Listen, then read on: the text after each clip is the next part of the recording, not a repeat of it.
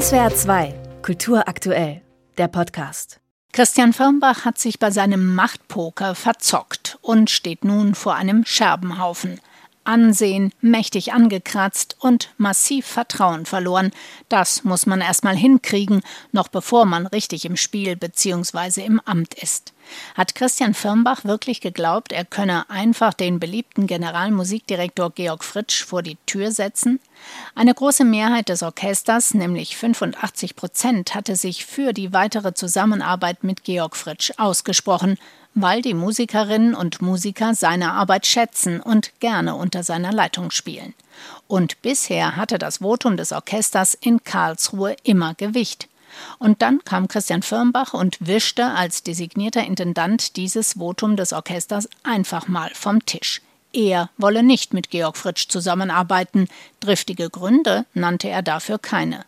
Als im Theater erster Zorn hochkochte, lenkte Firmbach scheinbar ein, wollte mit Fritsch einen neuen Vertrag auf Basis des alten ausarbeiten. Aus Theaterkreisen heißt das aber, dass er versucht habe, den bisherigen Vertrag ständig auszuhöhlen. Über ein halbes Jahr zog sich diese Hinhalte- und Zermürbungstaktik hin. Hat Firmbach gehofft, dass Fritsch irgendwann entnervt aufgibt? Hätte dieser vielleicht auch, wenn das Orchester nicht so fest hinter ihm gestanden wäre und keinen öffentlichen Druck aufgebaut hätte. Eins ist klar geworden, die Mitarbeitenden des Badischen Staatstheaters wollen keinen Alleinherrscher mehr an ihrer Spitze.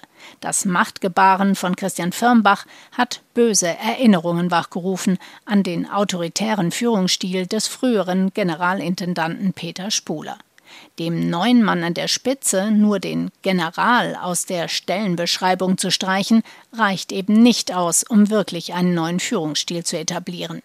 Die politischen Verantwortlichen in Stadt und Land haben sehr lange dem Machtgebaren von Christian Firmbach tatenlos zugeschaut. Schlussendlich konnte man im Karlsruher Rathaus und im Stuttgarter Kunstministerium dann wohl doch nicht mehr ignorieren, dass Firmbach gerade dabei war, die Atmosphäre im Theater wieder zu vergiften und er auch dem Ansehen des Hauses geschadet hat.